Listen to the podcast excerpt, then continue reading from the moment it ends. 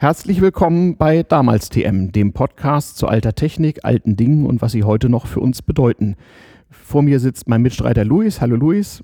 Hallo Welt, hier ist Luis. Ich sehe gerade Stefan mit einem, was hast du da in der Hand? Ein 20-Markschein aus Kaisers Zeiten. 20-Markschein, also wir sind gewappnet. Genau, wir reden nämlich heute über Geld. Wir melden uns hier diesmal nicht aus dem St. Oberholz in Berlin-Mitte, sondern aus dem Stadtteil Tempelhof, aus der Uferfabrik, auch historischer Berliner Boden. Ähm, wir hoffen, äh, der Sound hier gefällt euch. Wir haben neue Technik am Start äh, und äh, ja, sind auch da gespannt auf euer Feedback. Vielen Dank erstmal für alle Zuschriften und alles mündliche Feedback, so was ich bekommen habe. Äh, auf dem Kongress, äh, auf dem äh, 31. Chaos Communication Kongress, per E-Mail hörerpost at damals-tm-podcast.de oder über Twitter, Twitter at damals-tm, so kann man uns am besten erreichen. Vielen Dank für alle Glückwünsche, ähm, für eure vielen Down Downloads, für die Flatter-Klicks. Wir haben sogar schon ein paar Euro in Flatter gekriegt, apropos Geld. Und ähm, ja, Luis, ähm, wir haben uns mal gedacht, so anderthalb Stunden brauchen wir mal äh, für so ein bisschen Grundwissen. Denn wir wollen über Geld reden und äh, wir, wir kündigen hier gleich mal an, das hier ist eine Pilotfolge. Eigentlich geht es ja in diesem Podcast um Technik, aber ohne Geld ist alle Technik nichts. Und heute geht es um Geld in Deutschland bis 1914, sozusagen das Vorwissen dafür, äh, ja, was eigentlich passiert ist, als unsere Eltern und Großeltern die Gewohnheiten geprägt haben, die uns heute noch beeinflussen. Ja, also in meinem Fall dann noch ein, zwei Generationen weiter. Mhm, okay. Ja, sozusagen, naja, gut, so weit sind wir, wir sind so eine Generation auseinander, ja, würde ich sagen. Ich wollte gerade ein bisschen zuspitzen. Ja, ja, genau. Das war jetzt genau, nicht, ist nicht genau. so schlimm, wie es sich anhört. Genau, also wer die, wer die Nuller, die Nullnummer-Folge gehört hat, damals TM-Nummer 000, der weiß, dass das Ganze so ein bisschen basiert auf der Lebensgeschichte meiner beiden Nerd-Großväter. Der, äh, der ältere von ihnen geboren 1890, der jüngere 1909. Und äh, die Geschichten, die die mir erzählt haben aus der Zeit, als sie klein waren, als sie zur Schule gingen, als sie Erwachsene wurden, wie das so mit dem Geld war, die hatten sehr viel noch mit uralten Sachen zu tun, die wir heute mal versuchen wollen, so ein bisschen äh, aufzuarbeiten. Denn Konzept von diesem Podcast ist ja, wir wollen eigentlich mal langfristig und durchaus unaktuell, aber trotzdem sinnvoll äh, Dinge erzählen, Dinge erklären, die nützlich sind zu wissen um die Welt von heute oder auch die in 10 oder 20 Jahren äh, besser zu verstehen. Ja, ähm, und in diesem Sinne Teil 1 sozusagen, äh, worum, worum geht es eigentlich bei Geld? Ähm, Luis, du hast so ein paar Sachen aufgeschrieben, nicht wahr? Ähm, unsere Geschichtslehrer haben uns erzählt, irgendwann machte die Zivilisation einen Fortschritt. Die Leute tauschten nicht mehr Ware gegen Ware, sondern es wurde sowas wie Geld erfunden als universelles Tauschmittel. Wie war denn das ganz früher? Ähm, genau, also zuerst wurde ja getauscht, was ich, ich habe eine Kuh und ich möchte einen Hammer haben. Und jetzt ist eine Kuh mehr wert als ein Hammer und es ist dann ziemlich schwierig, praktisch direkt so einen Tausch abzuwickeln von Kuh zum Hammer. Und da wurde sich überlegt, man könnte doch was dazwischen schalten, was einfach ist, was portionierbar ist, womit man rechnen kann und was man idealerweise auch aufbewahren kann. Und da gab es in der Geschichte äh, folgende Ideen. Zum einen Schnecken, das war so im Pazifik, in Polynesien, Muscheln, Steine. Und ähm, man denkt, das wäre so zur Steinzeit gewesen. Aber mhm. das war auch noch im letzten Jahrhundert der Fall. Zum Beispiel in Tibet wurde noch bevor die Chinesen einmarschiert sind, ich glaube, es war Ende der 40er Jahre. Ende der 50er des 20. Jahrhunderts. Genau, mhm. bevor die Chinesen einmarschiert sind und der Dalai Lama pflichten mhm. musste, da gibt es ja diesen mhm. bekannten Film mit Brad mhm. Pitt, mhm. ähm, wurde noch mit Getreide gezahlt. Und in Deutschland, selbst in Deutschland nach dem Zweiten Weltkrieg, war die Reichsmark und die Rentenmark nichts mehr wert. Und da gab es dann diesen, praktisch, da wurde mit Zigaretten gezahlt, mit amerikanischen mhm. Zigaretten. Die Stories kenne ich auch noch von Großeltern, also nach dem Zweiten Weltkrieg der Schwarzmarkt nur mit amerikanischen Zigaretten funktionierte, weil eben das Geld weitgehend seinen Wert verloren hat. Und das ist eben das Interessante. Also Geld ist eigentlich etwas, woran man sozusagen glaubt, äh, worauf man sich einigen kann als Wertmaßstab und in unserer Kultur, in unserem Kulturraum hier in Europa, war das schon seit sehr alter Zeit äh, gebunden an äh, seltene Metalle. Mhm. Und die gängigen Münzmetalle waren eben Gold, Silber und Kupfer. Die konnten unter viel größeren Mühen als heute abgebaut werden. Mhm. Also ich habe mal im, im Harz, äh, wo ich einen Teil meiner Jugend verbrachte, da gehörte es so, da es gab, waren da auch noch Blei- und äh, Silberbergwerke im Betrieb. Da ging man dann als Grundschüler so mit der Lehrerin so Hand an Hand in, äh, zu den Bergleuten und ließ sich da finstere Geschichten aus dem tiefen Schacht erzählen. Mhm. Und da hat er uns gezeigt, so, was so das Tagwerk oder das, äh, äh, das wöchentliche Werk so einer ganzen Familie von kleinen Bergleuten waren, die da so mit Hammer und Schlegel in den Felsen so einen Stollen getrieben haben. Das war entsetzlich. So Furchtbare Arbeit. Zentimeter am Tag oder sowas. Ja, da ja. bin ich froh, dass, dass ich nicht so arbeiten muss. Mhm. Na, aber deswegen war halt äh, äh, Silber so eine relativ seltene Sache und Kupfer auch und Gold sowieso. Also ja, uh. furchtbar selten. Mhm. Äh, und deswegen bildeten sich auch so Gewohnheitskonventionen raus, also äh, wie viel Gewicht äh, äh, Gold, wie viel Gewicht Silber und wie viel Gewicht Kupfer entsprach. Und das war natürlich je nach Land, je nach Gegend, je nach Knappheit so ein bisschen verschieden. Mhm. Aber es gab ja auch schon lange vor den Römern, vor Jahrtausenden, in der, in der Bronzezeit, gab es ja schon europaweiten Handel, wie die Archäologen uns erzählen. Äh, wer die Podcasts vom Butler äh, hört, der weiß das. Da gibt es tatsächlich äh, äh, Beweise für. Und auch damals schon hat man ja eben noch keine Münzen oder so gehabt, aber man hat schon so standardisierte Formen von Gold, Silber, Kupfer gehabt, was man so hin und her geschoben hat. Braucht man ja auch immer die Kühe dabei haben. Mhm. Ist halt sehr unpraktisch und äh, ist halt immer sehr wichtig, dass man irgendwas hat. Mhm. Das hat habe ich mal in der 10. Klasse in der Schule. Ich kann mich mhm. daran an erste Stunde Wirtschaftslehre. Mhm. Funktion von Geld. Mhm. Einmal Tausch- und Zahlungsmittel, mhm. einmal als Recheneinheit und einmal als Wertaufbewahrungsmittel. Und eine Kuh erfüllt das nicht. Gut, eine Kuh kann man zerrechnen und man kann sie auch tauschen, aber sie stirbt irgendwann. Und, deswegen, ja. und dann ist sie auch sehr unhandlich unhandlich und sehr mhm. schlecht teilbar. Ja, ja. Deswegen ist halt so Silber und Gold sehr praktisch. Ja. Aber auch das war so in, in so Hirtengesellschaften, die so nomadisieren durch die Gegend zogen, gab es schon auch feste Verrechnungssätze, so zwischen Kühen, Schafen, Pferden und was mhm. nicht alles. Wir wollen uns nicht so viel damit aufhalten. Also irgendwann hat man jedenfalls mal festgestellt, okay, wenn es irgendwie so einen Landesherrn gibt, irgendeine Autorität, äh, kirchlich oder staatlich, die diesem Gold, Silber und Kupfer buchstäblich ihren Stempel aufdrückt und garantiert, erstens ist es echt und zweitens ist es eine bestimmte Menge, dann erleichtert das die Sache ungemein. Und damit waren sozusagen die Münzen geboren. Ja, ich habe hier alles Mögliche zum Rumklimpern so dabei. Wir reden hier, wie gesagt, äh, äh, um, äh, über die Zeit bis 1914, denn du machst ja auch vor 100 Podcast und da, erzähl mal, gibt es demnächst eine Sonderfolge. Genau, da gibt es eine Sonderfolge. Die Folge hier gibt es 1914. Mhm. Dann machen wir noch eine Crossover-Folge zwischen damals TM und vor 100, mhm. wo wir halt Geld genau zum Ersten Weltkrieg behandeln genau, was mit dem Geld im Ersten Weltkrieg passiert. Ich gucke gerade, ich habe hier gerade ein Markstück von 1914 aus Silber. Genau, super. Klingeling. Darüber reden wir. Da, darüber reden wir, genau. Und drei, drei Mark von, was steht hier drauf, aus, aus Hamburg war damals von 1911. Mhm. Ja, recht interessant. Also wir, wir greifen jetzt etwas vor. Aber die Folge wird dann bei dir auch erscheinen und bei uns. Ne? Die wird ja bei beiden Podcasts. Ja, in damals TM und in vor 100, genau. Ähm, da wird es darum gehen, was so im Krieg mit dem Geld passiert ist. Wollen wir mal nicht hoffen, wir, dass wir hier irgendwie die Bergleute unter also uns haben. Irgendwie klopft das, als würde, so ein, als würde jemand die ganze Zeit klopfen von außen. Ja, wer weiß. Wer weiß. Wahrscheinlich sind das die Bergleute. Wir halten euch auf dem Laufenden. Ich sehe auch einen Riss in der Wand. Vielleicht ja. ist das der tiefe, dunkle Schacht oder so. Wenn wir jetzt auf einmal abstürzen, dann ist die Aufnahme beendet. Genau. Dann also war es das. Also nicht wundern, wenn das passiert. Dann frühes Ende. Hier habe ich sogar ein Goldstück, das ist ein, mhm. ein 20-Mark-Stück von, keine Ahnung, 1893 auf der Rückseite das Hamburger Stadtwappen. Ich muss das hier mal rauspopeln. 20 Mark. Ist 20, das viel 20 oder Goldmark. Wenig? Das war damals unfassbar viel Geld. Also, um mal kurz auszuholen. Ähm, es war ein Riesenfortschritt, als Deutschland äh, nach der Reichsgründung, das heißt der ersten deutschen Einheit, äh, auch mal eine einheitliche Währung bekam. Und man hatte genau dieselben Probleme wie heute bei der Europäischen Währungsunion. Wenn also einer erzählt, das kann alles nicht funktionieren und um Gottes Willen tausend Probleme, dann muss man dazu sagen, völliger Unfug, der soll man ins Geschichtsbuch gucken, das war früher auch nicht besser. Es gab diverse gelungene und auch nicht so gelungene äh, Beispiele für Währungsunionen.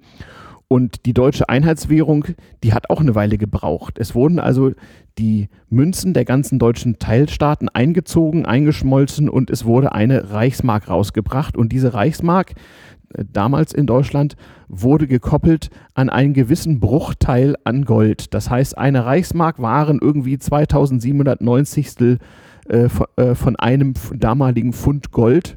Man kann das genau nachschlagen. Und man konnte, war ja eine Goldwährung, mhm. jederzeit zur Nationalbank gehen ne? mhm, und es gegen Reichsbank. Gold, Reichsbank Richtig. und gegen Gold umtauschen. Genau. Man konnte, man konnte die Silberstücke, die Kupferstücke und auch das Papiergeld, was auch recht bald eingeführt wurde. Ich habe hier so einen alten 20-Markschein mhm. vor mir. Das war so ziemlich die einzige äh, äh, sagen wir mal, für den Normalbürger übliche Banknote, die so im Umlauf war. Was ich mich frage, mhm. ich habe hier 20 Mark in Gold mhm. und so ein 20 Mark Papierschein, der ist jetzt nicht schlecht, aber mhm. ich würde Gold immer bevorzugen. Das war auch die, lange also, Zeit so. Wie kriegt man die Leute denn überredet, so einen Lappen zu nehmen, wenn man mhm. so eine schicke Goldmünze haben kann? Mhm. Weil ich finde, so mhm. Gold ist schon ein bisschen besser als Papier. Also erstmal, wie immer, war das mit der Währungsunion ohnehin so eine Sache. Urplötzlich war also nun das Deutsche Reich gegründet. Da waren ja auch nicht alle mit einverständen. Also die, die Pfälzer, die Bayern, die Württemberger, alle, die kürzlich Preußen geworden waren, mussten sich überhaupt erstmal dran gewöhnen. Und dass man so die althergebrachten Münzen und Münzgewichte einfach aufgeben musste. Gerade die Bayern, die haben ja sowas Genau, dass aus Talern, Hellern, Kreuzern und Schillingen nun also Mark und Pfennig werden sollte, das war so, äh, gar nicht so einfach, genau wie es heute auch ist. Und es gab auch das Phänomen, genau wie bei der Einführung des Euro später, dass die Leute anfangs ein bisschen Probleme mit ihrem Geldhaushalt und mit ihren äh, äh, ja, Preisen und so weiter hatten. Ähm, Papiergeld, wichtiges Stichwort. Papiergeld gibt es im Prinzip schon so seit gut 200 Jahren. Aber selbst im Deutschen Reich äh, wurden sie erst Anfang des 20. Jahrhunderts, ich glaube 1907 oder 8, wirklich gesetzliche Zahlungsmittel. Das heißt, dass man sie auch annehmen musste, denn völlig richtig, so ein Goldstück hier, äh, zu 20 Mark, das sieht doch irgendwie wertiger aus als so ein Lappen hier übrigens. Genau, weil die Münze, das ist ja echt Gold, ne? Das heißt ja nicht nur Gold. 90 Prozent. 90 Prozent Gold, 10 Prozent Kupfer. Für eine Münze in der Hand wäre 90 Prozent Gold. Das finde ich genau. schon echt beeindruckend. Genau. Was, was, was kostet sowas eigentlich heute, so ein 20 also, Reichsmarkstück? So 300 Euro in der Erhaltung ungefähr. Das ist ungefähr so groß wie ein altes 50 Pfennig Stück. Ja, so ungefähr. Wiegt so 7 bis 8 Gramm ungefähr. Mhm. Ne? Mhm. Beeindruckend. Naja, war damals eben auch eine ganze Menge Geld. Äh, irgendwo hatte, hatte ich dir einen Zettel gegeben, wo drauf stand, was so anno 1900 so Preise und Löhne waren. Kannst du ja mal vorkramen. Ja. Ähm, auch noch ein, äh, ein, wichtiger Punkt hierbei übrigens. Äh, wenn wir jetzt hier so erzählen, ja, damals kostete ein Kilo Butter eine Mark 86 oder so oder ein Liter Milch 20 Pfennig um 1900, alles schöne Statistiken. Genau wie heute im äh, europäischen äh, Wirtschaftsraum. So war es auch zu Kaisers Zeiten so, dass es enorme regionale Unterschiede gab. Du konntest nicht einfach die Arbeiterlöhne in der Maschinenfabrik in Berlin mit denen in Hamburg oder Frankfurt am Main vergleichen. Das war regional deutlich verschieden und auch die Lebenshaltungskosten waren enorm verschieden.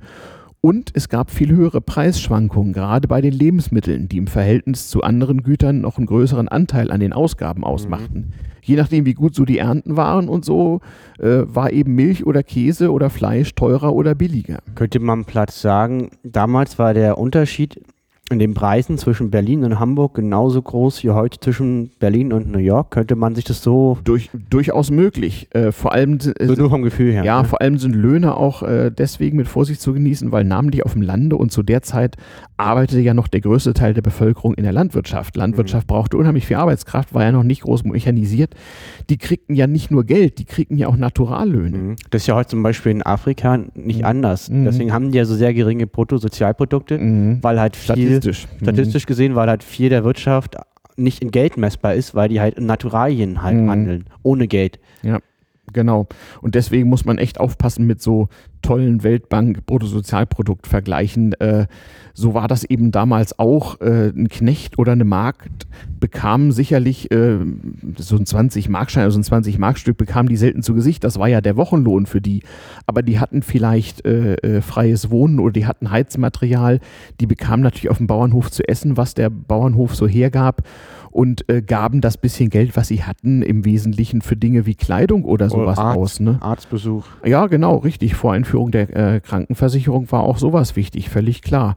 Also es gibt, wie gesagt, ein paar Beispiele, aber wenn ihr irgendwo mal statistische Daten seht, die so, ich sag mal, von vor 1950 sind, und da sind irgendwie Preise und Löhne abgebildet, dann denkt immer dran, dass so der Spread, so der Unterschied zwischen Löhnen und Preisen und auch so zwischen Löhnen für unterschiedlich qualifizierte Leute und unterschiedlich komplizierte Waren früher viel, viel, viel höher waren.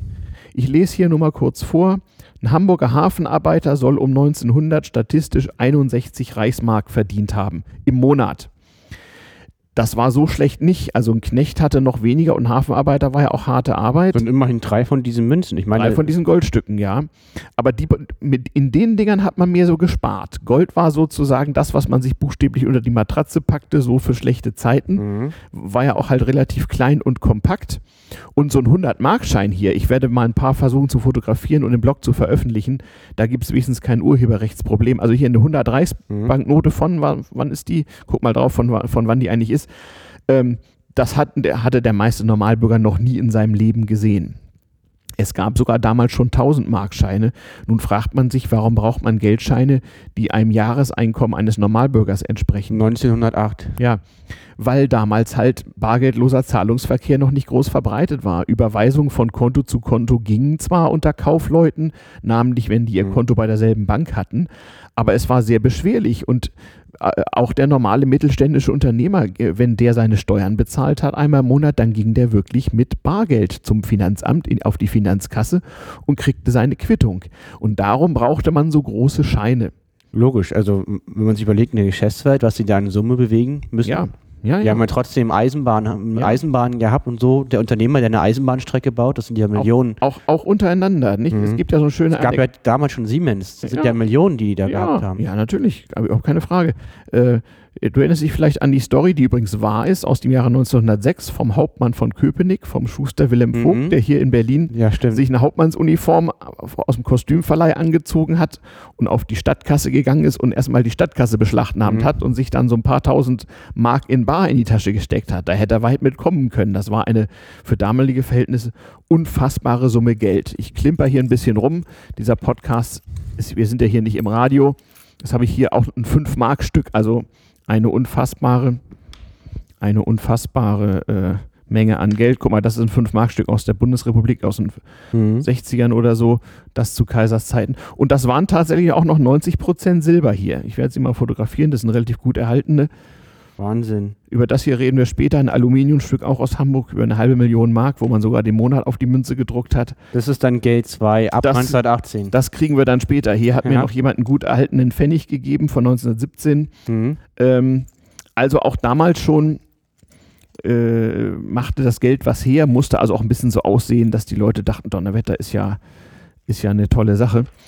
Ähm, und also demnach auch geglaubt haben. Es gab übrigens auch 20 Pfennigstücke, was mir Leute aber nicht glauben, nicht nur in, die, in der DDR, nein, auch im Kaiserreich. Guck mal hier, das, das war tatsächlich aus Silber. Ein ganz kleines, hauchdünnes Silberstückchen. Hauchdünn, hätte ich Angst zu verlieren. Das ist mir zu klein, ehrlich Ja, genau. gesagt. Also ich würde es nicht in meinem Portemonnaie haben. Wurde deswegen auch kaum benutzt. Aber Ja. das waren halt 20 Reichspfennig in Silber von, guck, guck mal drauf, 1873, 74 so, Oh, kurz nachdem man die Reichsbank gegründet hatte. Mhm, ich habe Mhm. es auch gleich. Ja. 1874. Genau. Ja. Aber das ist so dünn. Ja. Das ist wie so ein Blatt, fast so ein bisschen Blatt Papier Also eben aus Silber. Ist ganz angelaufen. Hier ist eine halbe Mark von 1918, auch aus Silber, ist auch so ein dünnes Ding. Ja. Da merkt man eben, was Gold und Silber damals so waren. Ich habe hier zum Vergleich mal, hier guck mal, das ist ein silberner Dollar von 1923, richtig massiv. Der ist richtig schwer. Also wenn man den an den Kopf geworfen bekommt, liegt man auf dem Boden. Nur das Also der wiegt ordentlich. Ja, entspricht so ungefähr dem 5-Mark-Stück aus ja genau. Zeit. Also das würde ich nicht abkriegen, wenn es jemand wirft. Also das, die wiegen ordentlich. Und wenn du die Dinger mal nebeneinander hältst, dann stellst du fest, dass der Dollar und das 5-Mark-Stück Genau. fast, fast gleich groß die sind sind. genau gleich. Bestimmt kein Zu Zufall, oder? Nee, äh, das ist es eben. Die Leute haben damals die altüberkommenen Größen an Gold, Silber und Kupfer so gut im Kopf gehabt, dass es ganz normal war, dass Münzen verschiedener Länder, ob wir, obwohl sie unterschiedliche Nominale hatten, also unterschiedlichen Nennwert, Mhm. verschiedene Währungsbezeichnungen, trotzdem recht einheitliche Größen hatten. Ist ja auch praktisch. Da weiß der Ami sofort, ah, 5 Mark, das wird sowas wie ein Dollar sein. Ja, so Also, ungefähr. So Man kon- ungefähr, ne? Man konnte sich damals tatsächlich so orientieren, denn, liebe Kinder, ob ihr es glaubt oder nicht, wir waren schon mal genauso weit wie heute. Vor 1914 konnte man in Europa in der Regel ohne Pass Grenzen überschreiten und hin und her fahren. Denkt Echt? heute Das keiner mehr dran. Ja, wer konnte denn damals reisen? Das war damals doch überhaupt gar kein Problem. Äh, man hatte tatsächlich gar nicht diese Schwierigkeiten, die, die es heute gibt, da ohnehin nur ein Bruchteil der Bevölkerung sich die, durch die Gegend bewegte. Und die war wahrscheinlich eher der verwandt, die paar. Die, Nö, gar nicht mal. Die waren wichtig, die waren in Handelsdingen unterwegs Mhm. und die brauchte man ja auch. Mhm. War das relativ einfach und da es ja de facto eine Einheitswährung gab, denn Silber und Gold la- lagen in einem festen Verhältnis zueinander, so viel zum Thema, wenn heute leibhaftige Professoren euch erzählen wollen, Einheitswährung könnten nicht funktionieren und so, so ein Quatsch. Also jahrzehntelang hatte ganz Europa de facto eine Einheitswährung mhm. und es hat jedenfalls jahrzehntelang ganz gut funktioniert.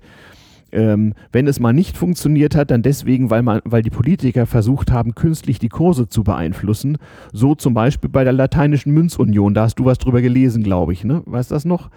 Lateinische Münzunion. Das war das Projekt einer Reihe von europäischen Staaten, ihre Münzen, vor allem die Goldmünzen, zu vereinheitlichen.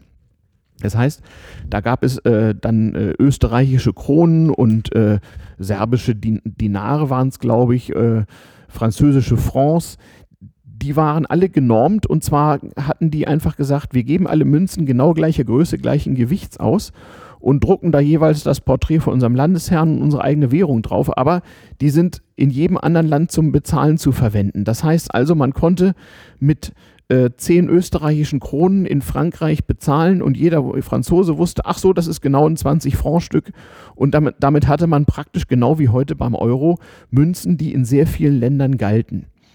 Also ich kriege jetzt, glaube ich, nicht alle Länder zusammen. Kannst du sie vorlesen, Lateinische Münzunion? Einige Länder haben sich auch einfach angeschlossen, obwohl sie eigentlich offiziell nicht dazugehörten. Zum Beispiel Rumänien machte das so. Frankreich, hm. Belgien, hm. Italien, hm. Schweiz, Griechenland. Hm. Die haben den Versuch gestartet, das, das zu standardisieren. Genau, und da haben sich dann noch ein paar angeschlossen später. Genau. Genau. Und der Witz war einfach, man konnte mit den Goldmünzen dieser Staaten in jedem anderen Staat bezahlen, weil jeder sofort wusste, wie viel das wert ist. Das ist eigentlich eine sehr geniale Idee. Ja, war aber auch nötig damals. Also wenn damals Staaten untereinander große Mengen Geld transferiert haben oder auch Banken untereinander, dann führte das irgendwann dazu, dass da wirklich große Mengen Gold und Silber physisch mit der Eisenbahn so von A nach B gekarrt werden mussten. War natürlich furchtbar. Aber man wusste es nicht besser ähm, die Tatsache, dass der Geldwert nicht bloß davon abhängt, wie viel Gold und Silber da irgendwo hinterstecken, sondern dass es einfach darauf ankommt, wie viel mhm. Geld da ist und wie viel Güter und Dienstleistungen in so einer Volkswirtschaft da sind, den hat man auch zu Geisers Zeiten überhaupt noch nicht so voll durchdrungen. Die ersten, die das Problem hatten, waren die Spanier im Mittelalter. Ne? Die hatten Südamerika entdeckt und ja. plötzlich kam ganz viel Gold nach Europa rein. Massen von Gold. Aber Massen, die haben ja auf einmal das ganze Gold, was die Inkas und Mayas über Jahrhunderte ausgebuddelt haben, erbeutet und nach Europa gekarrt. Genau. Schlagartig. Das heißt, die, die in Europa verfügbare Goldmenge vervielfachte sich plötzlich. Ne, und was, was passierte? Das Geld wurde weniger wert und keiner konnte sich das erklären. Ja, die Volkswirtschaft ist eine Wissenschaft, die gibt es noch nicht so lange. Die hatten sie noch damals noch nicht. Genau. Da konnte keiner, okay, ich habe eine Warenmenge, eine Geldmenge, wenn die Geldmenge mhm. wächst, gibt es Inflation. Mhm. Also ich empfehle euch diverse Wirtschaftspodcasts zum Thema Volkswirtschaft. Auch damals schon gab es mindestens so viele Theorien, wie es Volkswirte gibt und äh, Erklärungsmuster dafür, mhm. was das Geld wert ist, waren auch damals schon hochpolitisch und hoch umstritten. Und natürlich haben auch immer mal wieder Staaten versucht, über Staatsverschuldung oder auch über Verschlechterung des Geldes, also ich tue jetzt weniger Silber in meine Münzen und so. Somit heißt so hat Friedrich der Große seine mhm. ganzen mhm. Kriege finanziert. Ja. Der ist ja nach jedem Krieg ohne Schulden rausgekommen. Der hat immer noch Geld in der Staatskasse nach jedem Krieg, weil er seine Münzen entwertet hat. Er hat die eingesammelt mhm. und dann zu weniger Silberanteilen wieder eingeschmolzen und, und mhm. die Differenz Differenz blieb bei ihm mhm. und damit konnte er seine Soldaten bezahlen. Ja, und, und nach dem Krieg wurden die schlechten Münzen wieder gegen bessere mit höherem Silbergehalt eingetauscht. Und da kommen wir schon zu was ganz Wichtigen. Wie kann sowas funktionieren? In dem Moment, wo ich einen Staat habe, dessen Ordnung und Autorität stark genug ist, reicht es, wenn da das Konterfei vom alten Fritz drauf ist, auch wenn jeder weiß, in diesem Silbertaler ist gar nicht so viel Silber wie zu Friedenszeiten, solange ihn jeder annimmt mhm. und dafür eine bestimmte Menge an Waren rausrückt, spielt es überhaupt keine Rolle. Das heißt, der Gedanke, dass man auch Münzen haben könnte, wo nicht so viel Silber und Gold drin ist, wie nominal drin sein müsste, oder eben Banknoten, Stück Papier, was man Versprechen des Staates gegen Gold tauschen kann, der kam damals zuerst auf und das war natürlich für die Staaten wirtschaftlich und militärisch eine ungeheure Entdeckung, dass man Geld nämlich vermehren kann. Nicht? Darum spricht, äh, sprechen ja Theoretiker heute auch von Fiat-Geld. Fiat ist nicht nach von Fiat Lux, es werde Licht, sondern auch es werde Geld. Äh, die Zentralbanken wie heute die EZB äh, schöpfen Geld, wie man sagt. Das heißt, äh, sie, sie geben Geld aus und weil die Staaten dafür sorgen, dass jeder dieses Geld auch annehmen muss, haben wir ohne einen materiellen Gegenwert in Gold und Silber, der ja letztlich auch eine Konvention ist. Warum ist Gold viel wert? Nicht, weil man technisch so viel dafür braucht, sondern weil jeder weiß, es ist knapp und jeder will es haben. Das ist eine mhm. Konvention. Ja. Nicht? Warum war die westdeutsche Mark in Ostdeutschland so viel wert? Weil sie schwer zu kriegen war und weil Leute bereit waren, dafür Dinge zu tun oder zu leisten oder zu geben, die sie für die ostdeutsche Währung nicht gegeben haben. Das Geld hat ja letztendlich mal so viel Wert, wie, wie jemand, der es annimmt, glaubt, da viel mhm. zu bekommen, wenn er es wieder ausgeben kann. Ja, Genau. Das ist also in hohem Maße ein politischer und sozialer Pro Prozess und das vergessen viele Leute, wenn sie auf wirtschaftliche Zusammenhänge gucken, meiner Meinung nach. Ähm, langfristig, äh, äh, aber schon Keynes als Wirtschaftstheoretiker hat gesagt, langfristig sind wir alle tot. Äh, mhm, langfristig genau. kommt, kommt das äh, äh, meistens hin. Also jemand, der mit Gewalt viel zu viel Geld druckt, ohne dass es mehr Güter und Dienstleistungen gibt, der wird das Geld wohl entwerten. Aber es ist keineswegs gesagt, wie lange das eigentlich dauert.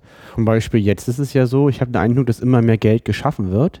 Mhm. Aber wir haben ja jetzt eher die Gefahr aktuell, früher, ne, 2015 der Gefahr mhm. einer Deflation. Genau. Deswegen wird ja auch die Geldmenge ausgeweitet von der Zentralbank, um halt genau künstlich eine Inflation zu erzeugen. Das ist ja das, was man gerade will. Ja, ja, genau. Also äh, Geldwertstabilität heißt ja nicht nur Schutz vor Inflation, dass das Geld weniger wert wird, sondern auch vor Deflation, dass es mehr wert, wert wird. Nun könnte man denken, ist auch eine tolle Sache, wenn ich mir sozusagen mal noch Euros hinlegen kann und kann mir nächstes Jahr mehr davon kaufen. Kann man nur, da braucht man nur, nur mal nach Japan gucken, in den letzten mhm. 20 Jahren. Und das ist das, was die EZB gerade sehr viel Angst hat mhm. vor Japan. Genau. Vor 20 Jahre oder 10 Jahre Japan. Genau. Ne? Dass nämlich äh, irgendwann niemand mit seinem Geld mehr was macht, weil es wird ja von alleine, so, so denkt man, mehr, wer äh, mhm. mehr wert und deswegen kommt die Wirtschaft langsam mehr und mehr zum Erliegen oder entwickelt sich jedenfalls nicht mehr Macht so dynamisch. Macht ja keinen Sinn, ein Risiko einzugehen. Genau. Muss, muss ja nichts machen. Mhm. Genauso wie dieser Podcast wird ja hoffentlich auch noch in Jahrzehnten gehört. Also im Januar 2015 wird schon seit Jahren diskutiert, ob südeuropäische Mitgliedsländer der Europäischen Währungsunion äh, wegen ihrer hohen Staatsverschuldung möglicherweise in Anführungsstrichen pleite seien. Und dann mhm. sagt man, um Gottes Willen, Länder wie Griechenland, deren Staatsverschuldung äh, äh, mehr als das jährliche Bruttosozialprodukt beträgt, denen ging es wohl schlecht. Also nach den Maßstäben wäre Japan zweimal Griechenland und schon lange pleite. Ja, die haben irgendwie die dreifache. Die zweieinhalb bis dreifache, ja, so. zweieinhalb bis dreifache Bruttosozialprodukt als äh, Staatsschulden. Aber die genau haben das. einen Vorteil, Japan, das die ganzen Schulden sind im Inland. Das ist mhm. der Unterschied zu Griechenland. Das heißt, die mhm. Japaner haben ihre eigenen Schulden mhm. und die glauben an ihr Land und, und, und haben keine Angst vor einem Zahlungsausfall, mhm. während Griechenland die Schulden im Ausland sind mhm. und dadurch waren sie halt in der, Hand, in der, in der Hand vom, mhm. vom Kapitalmarkt. Ja, also ich werde ja öfter mal, nicht nur im Familienkreis, sondern auch von Leuten, die ein bisschen jünger sind als ich, so gefragt, was ich zu all dem nun denke mit, mit Euro und Geld und Inflation und was mhm. würde denn passieren und so weiter. Und äh, wenn ich es wüsste, dann würde ich irgendwann mal reich oder müsste es eigentlich schon sein. Ähm, aber ich weise zumindest mal darauf hin, dass die Geschichte lehrt, dass solche Prozesse manchmal länger äh, dauern, als man so denkt. Äh, es kann schon sein, dass irgendwann mal aufgrund der enormen Vermehrung des Geldumlaufes äh, äh, unsere jetzige Währung, der Euro, weniger äh, wert wird. Es kann sogar sein, dass er drastisch weniger wert wird. Aber wie lange das dauert, das kann ich dir beim besten Willen nicht sagen. Und so zu Kaisers Zeiten, die Reichsmark war jedenfalls über Jahrzehnte eine ziemlich stabile Sache, obwohl die auch gerade zu Anfang reichlich Probleme hatten. Mhm. Warum? Äh, naja, das Deutsche Reich ist ja gegründet worden 1871, als mhm. man gerade Frankreich besiegt hat. In, in Versailles, im Spiegelsaal. Ja, genau. Da stand, genau. Der, da stand der Kaiser. Genau. Und alle haben sie doch eine Säbel gehalten genau, und zugejubelt. Genau. Und genau. Weil man eben diese Idee des Vereinigten Deutschlands erstmal politisch durchsetzen musste, weil viele Bewohner der Kleinstaaten gar nicht so viel Lust dazu hatten oder eigentlich noch gar nicht wussten, was das bedeutet. Und was macht man, um Leute zu einigen? Klassisches probates Mittel schon immer. Genau. Krieg führen. Wenn ja. man den auch noch gewinnt, dann ist man ja der Größte. Und das ist eine Motivation, die man Leute man muss jedenfalls kann. die Gelegenheit beim, beim Schopfe packen. Nicht? Der Bismarck, der, der Fuchs, der hat's, ja. hat, hat, hat er gut gemacht. Ja, wahrscheinlich. Ähm, aber lange Zeit war das durchaus umstritten und die Franzosen haben dann als Kriegsentschädigung an das äh, siegreiche Deutsche Reich jede Menge Gold geliefert. Reparation. Ja, genau. So ähnlich wie Deutschland als Kriegsverlierer nach dem Ersten Weltkrieg das auch musste. Daher hatten die Franzosen die Idee mit den Reparationen. Ja, genau. Das einzige Problem an der Geschichte ist nur, das hat in beiden Fällen überhaupt nichts genützt. Nee. Denn äh, die riesigen Mengen von Gold, die plötzlich äh, zur Verfügung waren, waren natürlich auch sozusagen übrig im Deutschen Reich. Und was, was im Deutschen Reich passierte, war nach der sogenannten Gründerzeit, wo unheimlich viele neue Unternehmen gegründet wurden, kam der sogenannte Gründerkrach, weil jede Menge äh, Geld aus dem Ausland in deutsche Aktien floss. Die Eisenbahnaktien damals waren so die Internetaktien des, des 19. Jahrhunderts, also alles schon mal da gewesen. Und es gab eine unglaubliche Börsenblase, so ähnlich wie die New Economy um das Jahr 2000 herum. Und wenn der Staat damals nicht viele nicht viele äh, Eisenbahngesellschaften aufgekauft und verstaatlicht hätte, wären die alle pleite gegangen und es hätte sich was gehabt mit der Eisenbahn. Kommt einem irgendwie bekannt vor. Genau. Alles schon mal da gewesen. Also Wirtschaftsgeschichte ist insoweit wirklich interessant und sie ist eben keine exakte Mathematik und sie ist auch keine allgemeingültige Wirtschaftstheorie, die ein für alle Mal immer stimmt, sondern sie hat ganz viel mit menschlichem Verhalten, mit Psychologie, mit Politik zu tun. Aber es gibt gewisse Muster, die sich immer wiederholen. Das kann man sagen. Ob sie sich immer wiederholen, kann man rein logisch auch nicht sagen. Das ja, musst du als Mathematiker doch auch ja, wissen. Ja, aber also, die sich zumindest in der Vergangenheit wiederholt haben. Ja, und man ist es sehr zu Zumindest vermuten. glauben wir heute, glauben wir heute darin, ein, ein, ein, äh, sich wiederholendes Muster zu erkennen. Ob das wirklich so ist, wissen wir auch nicht. Man sucht ja immer Muster. Mhm. Und äh, wenn, man, wenn man welche sehen will, findet man auch welche. Ja, ja, ja, ja, genau. Aber wie gesagt, mit der ökonomiehistorischen Forschung ist das so eine Sache. Ich habe das Anfang der 90er Jahre mal ein bisschen versucht, in Schweden zu studieren. Bin von Haus aus eigentlich BWLer und VWLer, aber ich habe dann in Gottes Namen äh, mich auch damit mal beschäftigt und da bekamen wir als allererstes genauso was beigebracht, dass die Interpretationen hinsichtlich der Wirtschaftsgeschichte genauso vielfältig sind wie der allgemeinen politischen Geschichte. Also je nachdem, wer drauf guckt, aus welcher Perspektive, der kommt zum Teil zu höchst unterschiedlichen Ergebnissen. Ähm, also nochmal, warum das alles? Wir wollen erklären, wie das im Alltag mit dem Geld früher so war und äh, wollen Dinge erzählen, die heute vielleicht nützlich sein können, um die heutige Welt zu äh, sozusagen besser, besser zu verstehen. Ähm, also die Idee Währungsunionen, die gab es schon häufiger mal. 1871 Deutsche Währungsunion, Lateinische Münzunion hatten wir eben. Wir werden es auch in den Show Notes nochmal als Suchbegriff für die Suchmaschine eures Vertrauens abbilden. Ich werde auch ein paar Fotos hochladen von den Münzen und Scheinen, die wir hier auf dem Tisch liegen haben. Ähm, die Skandinavier hatten sowas auch. Es gab eine skandinavische Münzunion, also dänische, norwegische, norwegische, schwedische Kronen waren auch in gleich großen Goldstücken äh, ausgeprägt und Silberstücken, sodass man auch da zwischen Dänemark und Schweden und Norwegen hin und her fahren konnte und eben in der jeweils anderen Münze problemlos bezahlen konnte. Ja, überhaupt Bargeld. Da sind wir jetzt eigentlich langsam mal wieder so bei, naja, vielleicht den Eltern meines Groß, äh, meiner Großväter ähm, aber das ist eine Erfahrung, die sich im Grunde bis nach dem Zweiten Weltkrieg in, in Deutschland fortgesetzt hat. Der Großteil der alltäglichen Ausgaben wurde in Bar bestritten. Ein Konto hatte man allenfalls als Privatmann, als abhängiger Lohnbeschäftigter in Form eines Sparbuchs bei der Sparkasse oder seit den 1860er Jahren bei einer lokalen Genossenschaftsbank, also das, was heute Volksbank oder Raiffeisenbank ist. Das waren so die Banken, die überhaupt dafür gemacht waren und bereit waren, vom kleinen Privatmann so den Spargroschen anzunehmen, der auf dem Sparbuch eingetragen wurde. Mhm. Was es ja im Prinzip heute noch gibt, wenn auch in etwas moderner das heißt, Form. Man hat den Lohn auch im Bar bekommen, logischerweise. Richtig. Meistens Wochenlohn. Der mhm. Arbeiter war ein Wochenlöhner, der Angestellte mhm. bekam monatlich Geld. Der Arbeiter bekam meistens freitags in der Lohntüte tatsächlich. Genau, da kommt es her mit der Lohntüte. Be ja. Bekam der so ein paar Münzen, ja. Denn ich meine, überleg mal hier, wenn also der Hafenarbeiter äh, im Monat 61 Mark kriegt, dann kriegt er also 15 Mark, also noch nicht mal so 21 Markschein. Der bekam ein paar Münzen ausgezahlt in seiner Lohntüte und ging damit erstmal in die Kneipe möglicherweise, apropos Preise, also ein, ein Schnaps ungefähr 10 Pfennig, ein Bier so 6, 7, 8 Pfennig ungefähr ähm, und trank sich erstmal ein, weil war ja Freitag. Genau. Ähm, das hat sich noch ganz, ganz lange erhalten. Also äh, Lohntüten und Wochenlohn gab es auf jeden Fall in der Altbundesrepublik und auch in der DDR noch bis Anfang der 50er Jahre des zweiten Jahrhunderts. Davon hat mir mein, mein, Opa erzählt, dass er mhm. auch noch Lohntüten bekommen hat. Ja, genau. Genau. Das war also noch ganz, ganz lange Zeit so üblich. Ähm, und äh, dass alles sozusagen bargeldlos oder elektronisch geht, davon kann also überhaupt gar keine Rede sein. Das ist also eine höchst neuzeitliche Erfindung. Das heißt, man bekam sehr wohl auch mal Rechnungen für irgendwas vom Handwerker oder so oder auch von den Gas- oder Elektrizitätswerken, aber man ging tatsächlich irgendwo hin und zahlte das dann in bar. Also, man ging zu seinem Vermieter und zahlte die Miete in bar.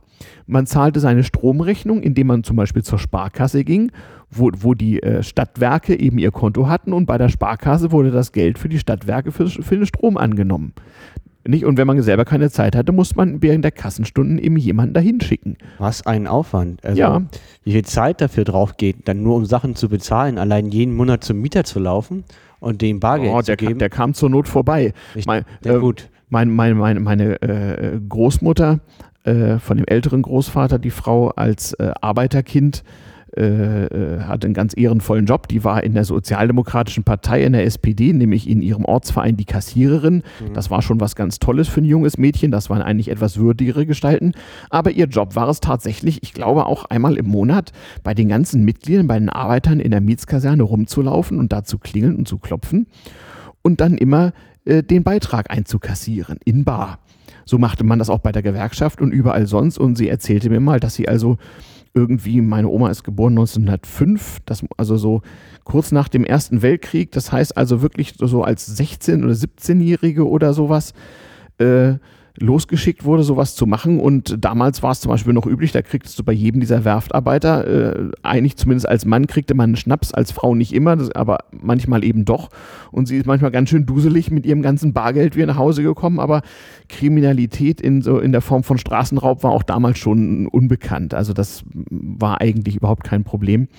Und so ging eben wirklich vieles in Bar und meistens in Münzen. Und dieser 20-Markschein hier, 10-Markscheine gab es komischerweise kaum. Es gab auch Goldstücke in 10 Mark und sogar in 5 Mark benutzte eigentlich keiner. Dieser 20er war eigentlich das einzige, was man im Alltag benutzt hat. Ansonsten hier 5 Mark-Stücke, halbe Mark, Markstücke, Ja. äh, ähm, hier ist ein Markstück, 5 Mark oder eben 3 Mark, der sogenannte Taler, das war der preußische Taler, wurden drei Reichsmark, also wurden drei Markstücke geprägt. Der 3 Mark ist irgendwie eine interessante Größe. Ja. Ja, das war einfach äh, ähm, dem Umstand geschuldet, dass Preußen das größte Land war im Deutschen Reich halt. Ja, und da hat man noch am meisten zu sagen. Genau, und ein Taler, drei Mark, das ließ sich halt gut rechnen, dann hat man ein entsprechendes Silberstück eben geprägt. Und äh, mit, diesem Mark und Pfennig äh, konnte man eigentlich äh, alles bezahlen im Alltag. Mehr brauchte man nicht. Was waren die größte, nenn, die größte, ähm, Nominale ja, von, von Geldscheinen ja, genau. 1000 Mark. Auch 1000 Mark gab's, schon. ja. Ja. 1000 Mark gab es deswegen, weil, weil zum Beispiel äh, bei, äh, äh, was weiß ich, da, der, der Kämmerer äh, von Berlin-Köpenick eben tatsächlich für irgendwelche Steuern beim, beim Reichsfinanzministerium in Bar ablieferte. Also der ging da wirklich mit der großen Kiste hin und da braucht man halt 1000 Markscheine, wenn der ein paar Millionen Mark da zu zahlen hatte. Wahnsinn. Wobei ein paar Millionen Mark schon viel Geld waren. Also so ein Berliner Rathaus, wie sie heute noch überall rumstehen, äh, ist für deutlich sechsstellige Beträge jeweils gebaut. Und du konntest für Beträge von 30, 40, 50, 60.000 Mark konnte man sich also Villen bauen. Denn der, äh, die, der Spread sozusagen der Löhne und Gehälter war sehr, sehr viel höher. Und das war so fälschungssicher? Also ich meine, so ein 1000 Mark Schein. Ja, also Ja, es war ja damals die damals nicht so ein Problem mit Geldfälschen? wenig. Äh, die waren auch damals relativ aufwendig gemacht und es war ja damals noch sehr viel schwieriger, an so eine Drucktechnik ranzukommen. Äh, wir haben uns ja letztes Mal über das Kopiergerät und die Vorgeschichte äh, äh, unterhalten. Ja, genau. Also Geldfälschung kam bei Scheinen tatsächlich kaum vor. Problem war manchmal, dass die kaum bekannt war. Wer hatte denn schon mal einen 100-Mark-Schein gesehen? Also das konnte schon mal sein, dass man, der Bankkassierer wusste natürlich Bescheid, aber so ein 20er, den brauchte man ja mal, nicht? Wenn man unsere Preise sich so anguckt. Also für eine Miete zum Beispiel. ja, ja, oder wenn man sich einen Anzug kaufte oder so, hier steht irgendwie Herrenanzug zwischen 10 und 75 Mark um das Jahr 1900. Und für die Steuern hatten wir ja mal Für gesagt. die Steuern, richtig. Oder Luxusgüter, hier ein Kilo Kaffee, 4 Mark 15 Pfennig statistisch. Das wird, überleg mal, wie teuer damals Kaffee war. 4 Mark 5 das Pfund ist ja eigentlich Kaffee. fast wie heute, ne? Nee, viel, das ist viel teurer. Ne, ich meine aber, Reinhard, ich meine, heute kostet ein Kaffee 4 Euro. Also, Ja. Und, Ja, aber über- man verdient viel mehr. aber- Allein das ist ja schon ein klares Zeichen. Aber man verdient nicht 60 Euro im ja, Monat. genau. Das heißt, das war ein unglaubliches Luxusgut. Das Kaffee. heißt, die ganzen Preisrelationen waren völlig andere. Also ich, wir haben ja mal versucht, ein bisschen zu recherchieren und mussten also feststellen, hm, also einfache Lebensmittel im Verhältnis zum Einkommen waren auch, waren auch damals tatsächlich recht billig. Ähm, auch so Möbel, Kleidung und so weiter. Ähm, nicht so billig wie heute, wo sie ja aus äh, Niedriglohnländern kommen, aber Mhm. durchaus bezahlbar. Aber sobald es ein bisschen bisschen luxuriöser wurde. Also äh, schon beim Rindfleisch ging es los gegenüber dem Schweine- oder Pferdefleisch, aber auch gerade bei Kaffee oder Zucker oder so. Ein Kilo Zucker 65 Pfennig klingt für uns heute äh, recht preisgünstig. Aber hey, 65 Pfennig, da konntest du ja damals äh, in die Kneipe gehen, konntest irgendwie äh, fünf Bier trinken oder so. Also Ja. so ganz, ganz wenig war das. Und nicht. heute kostet ein Kilo, ein halbes Kilo irgendwie auch 60 Cent, Mhm. aber für ein Bier bezahlt man 4 Euro, wenn es schlecht, wenn es schlecht läuft. Wenn, ja, wenn du in Berlin in die falsche Stelle gerätst, sicher. Ja. Wenn es billig ist, keine Ahnung, 1,50 oder so. Ne? Mhm. Ja, klar. Naja, ähm, das war schon relativ teuer und auch Pfennigbeträge konnten teuer sein. Also im allerfeinsten Café zu Kaisers Zeiten kostete ein Kännchen Kaffee so 50 Pfennig oder so. Das war so wie heute 5,50 Euro. Mhm. Ja, ähm, da darf man sich also keine Illusion machen, aber wichtig ist, dass man sich vergegenwärtigt, wenn äh, sozusagen Opa vom Krieg erzählt und äh, damals war ja alles so teuer oder so billig. Das ist eine Menge Psychologie und da Mhm. spielt auch die Erinnerung einen ganz großen Streich. Äh, und vor allem eben die Preis- und Wertverhältnisse waren ganz andere. Man musste also verdammt aufpassen mit solchen Vergleichen. Fasse ich dich richtig zusammen, wenn du sagst, ähm, die, man kann das nicht generalisieren, aber was, was man sagen kann, ist, dass hier Unterschiede größer waren. Ja, die, sowieso. Die extremer im Verhältnis zu heute. Ja, genau. Also einmal die Preisschwankungen waren höher, Mhm. gerade bei Lebensmitteln, je nachdem, gute Ernte, schlechte Ernte, konnten die Kartoffeln schon mal zwei oder dreimal teurer sein, ein Jahr später, oder, oder beim Zucker oder so.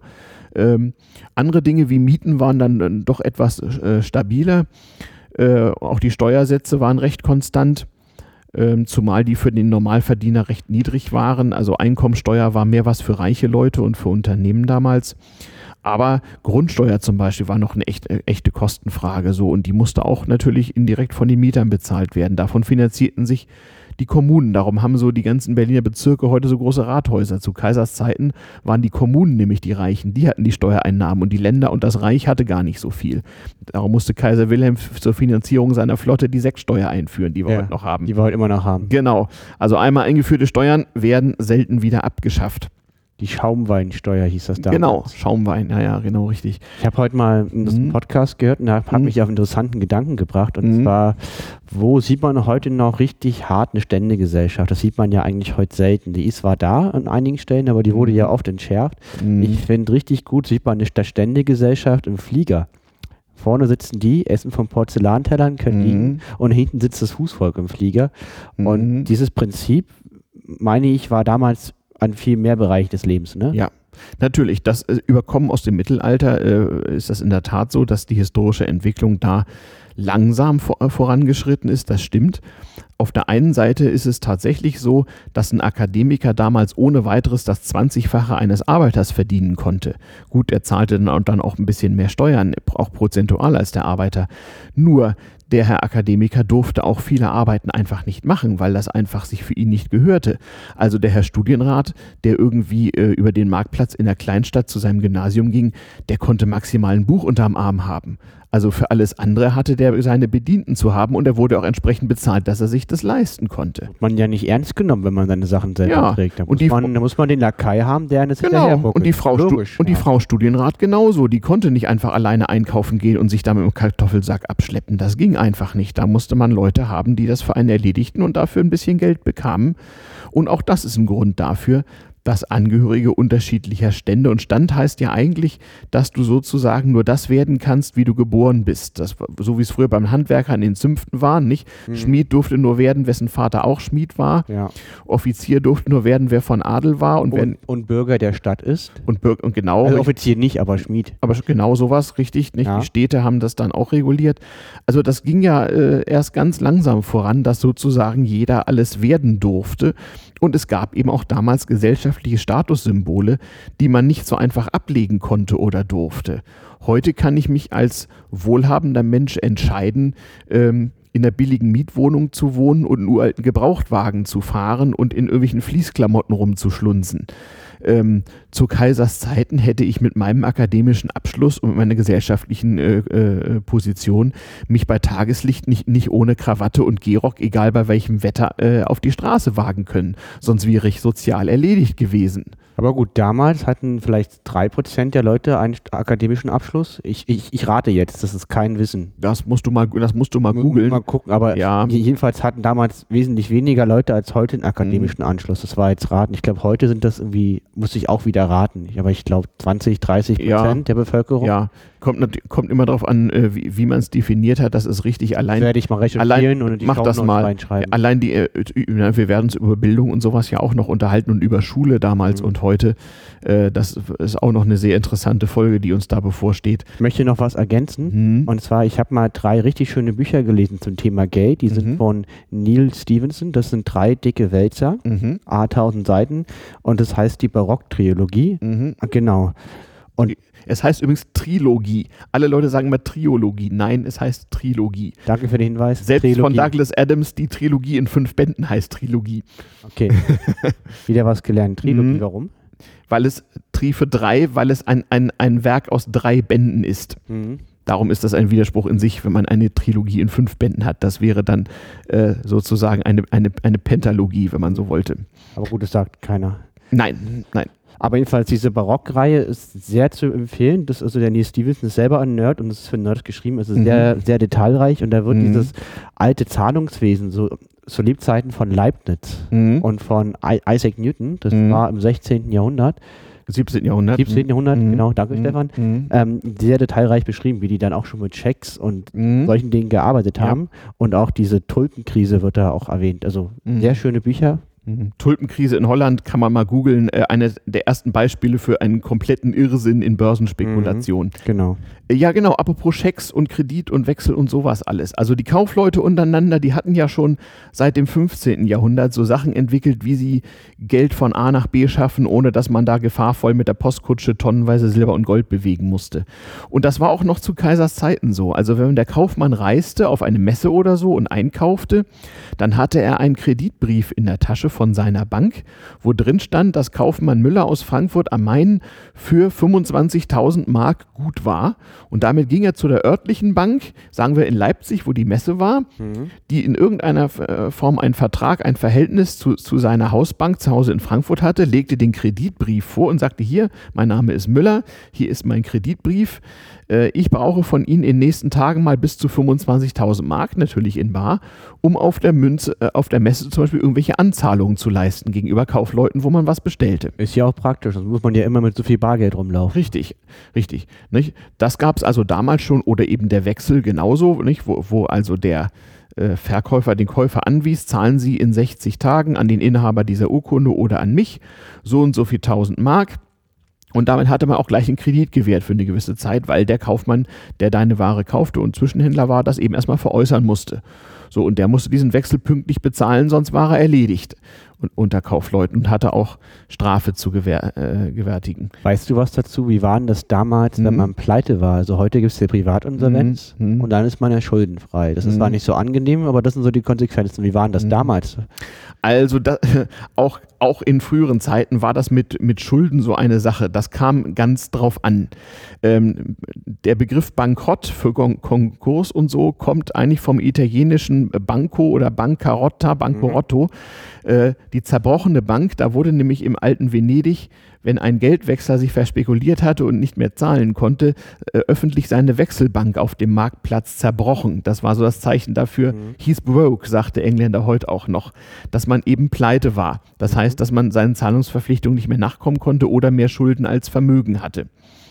Ganz im Mittelalter gab es den Schuldturm, ne? wer nicht zahlen konnte, wurde ins Brückentorgefängnis geschmissen und Ja, genau. Also wurde entweder ausgelöst oder musste dort verhungern. ich Nicht? ich habe da gerade so Horrorvorstellungen, Pranger oder sowas. Ja. Deswegen frage ich, was passiert ist. Also ich bin jetzt Kauf, Kauf Müller, habe Mhm. jetzt von der Bank 25.000 Euro bekommen, Mhm. habe mich verspekuliert, das war Ja. mein letztes Geld, so, Ja. das war's. Was Das- passiert? Das, das kam tatsächlich darauf an. Zum einen konnte das natürlich strafbar sein, also wenn man sich sozusagen betrügerisch, also mit Absicht oder leichtfertig in den Bankrott begeben hatte. Mich würde interessieren, wenn es unabsichtlich war, halt Pech. Mhm. Das musste gerichtlich festgestellt werden.